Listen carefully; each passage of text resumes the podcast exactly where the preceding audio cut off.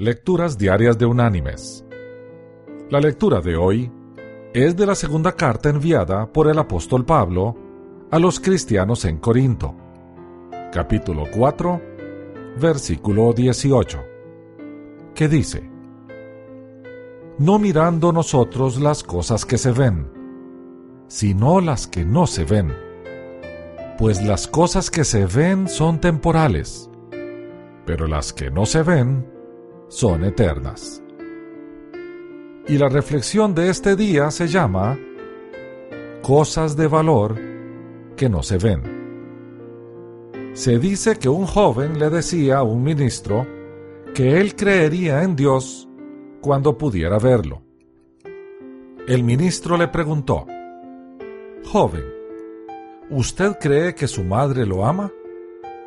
El joven respondió, Yo no solamente creo, sino que yo sé que me ama. Entonces el ministro le preguntó si él podía ver el amor de su madre, si podía pesarlo o medirlo.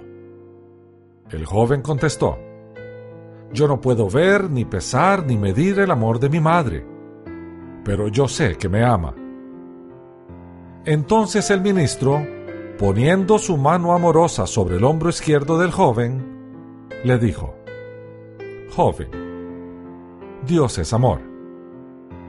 Así como es el amor, hay muchas otras cosas que no se ven, pero son tan reales o más reales que las cosas que se ven. Todos sabemos que todas las cosas que los hombres han hecho son producto de lo que no se ve, o sea, de las ideas o pensamientos de los hombres. La imprenta, antes que los hombres la vieran, estuvo en la mente de su inventor. Lo mismo podemos decir de la luz eléctrica, del telégrafo, del aeroplano, de la radio, de la televisión, etc.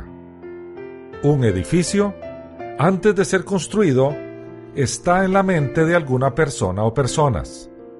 Después el arquitecto o los arquitectos ponen esas ideas en papel, hacen los planos y más tarde construyen el edificio. No olvidemos, pues, que todo lo que nos rodea, que ha hecho el hombre, es producto de lo que no se ve. La mente humana. Con Dios es igual. No lo podemos ver, pero sentimos su amor